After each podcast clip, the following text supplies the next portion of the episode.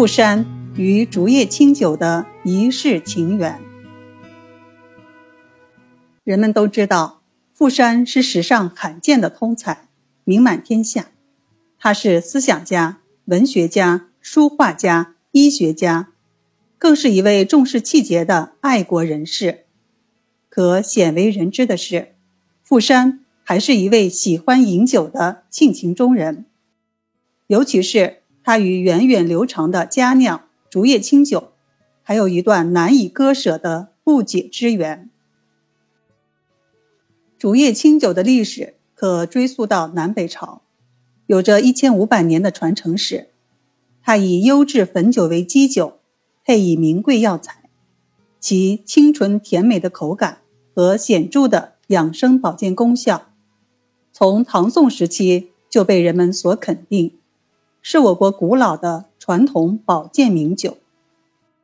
武则天曾吟咏道：“酒中服竹叶，杯中写芙蓉。”初唐诗人王继也写道：“竹叶连遭翠，葡萄带曲红。”平叛安史之乱有功的车马大元帅郭子仪被封为汾阳王，以满足他酷爱喝竹叶酒的嗜好。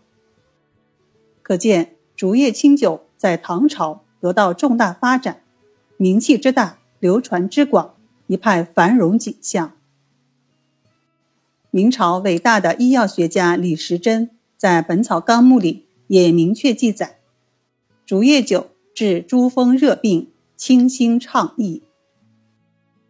而竹叶青酒能有今天的独特品质，则是因为富山对其配方的修订。富山青年时代就好酒，他在双红刊读书时，曾作《红叶楼七言绝句》一首，其中一句就是“富山彻夜醉双红”。明朝灭亡以后，由于家国之恨难以释怀，富山饮酒的次数也越来越多了。明亡后的第一个除夕夜，富山痛苦地写道。无情今夜贪楚酒，有约明朝不拜年。富山在长期的流寓生活里，除了书籍与笔墨之外，唯一不能离的就是酒了。他对酒有一种天然的喜欢，还把酒作为发泄愤懑和交流思想的媒介。他和他的同道认为，酒是真纯之液，酒后能吐真言。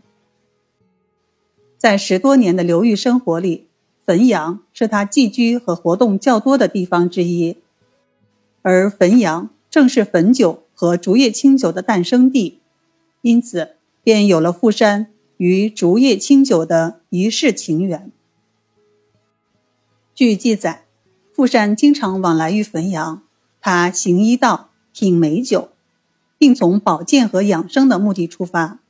对竹叶青酒的配方进行了研究，他将竹叶青酒的配制用药由过去的四五种改为十二种，即竹叶、栀子、菊花、当归、陈皮、砂仁、广木香、紫檀香、宫丁香、零陵香、山奈、冰糖等。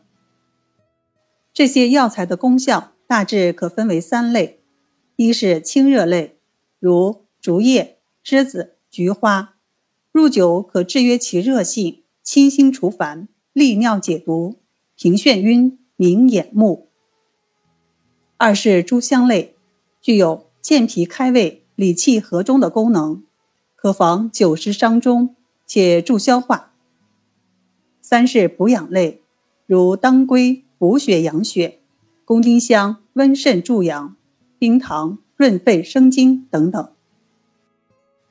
竹叶青酒味道芳醇爽口，色泽金黄微翠，其中诸药配伍恰当，可健脾和胃、清心除烦、利湿解毒、清肝明目、润肺生津、补肾助阳、理气养血、调和阴阳、悦神养荣。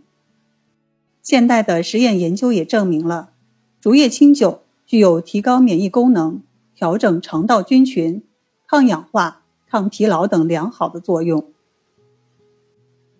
富山制方用药有独到的经验，这是竹叶青酒配方的不传之秘，也是看家之宝。竹叶青酒配制成功后，富山挥毫写下了“得造花香”四个大字。汾阳人将这四个字刻在石碑上，至今该刻石还保存在汾阳的杏花园里。富山对竹叶青酒情有独钟，或与其爱竹有关，或与其志向有关。富山源自青竹，这或许便是他与竹叶青的缘分吧。富山一生只爱竹叶青酒，有此酒便可吟诵出“磅礴万物，往而不返”的诗句；有此酒便可挥毫时万豪其力，笔下生风。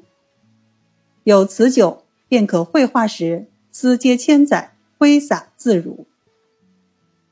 竹叶青酒于富山，是难以割舍的一世情缘。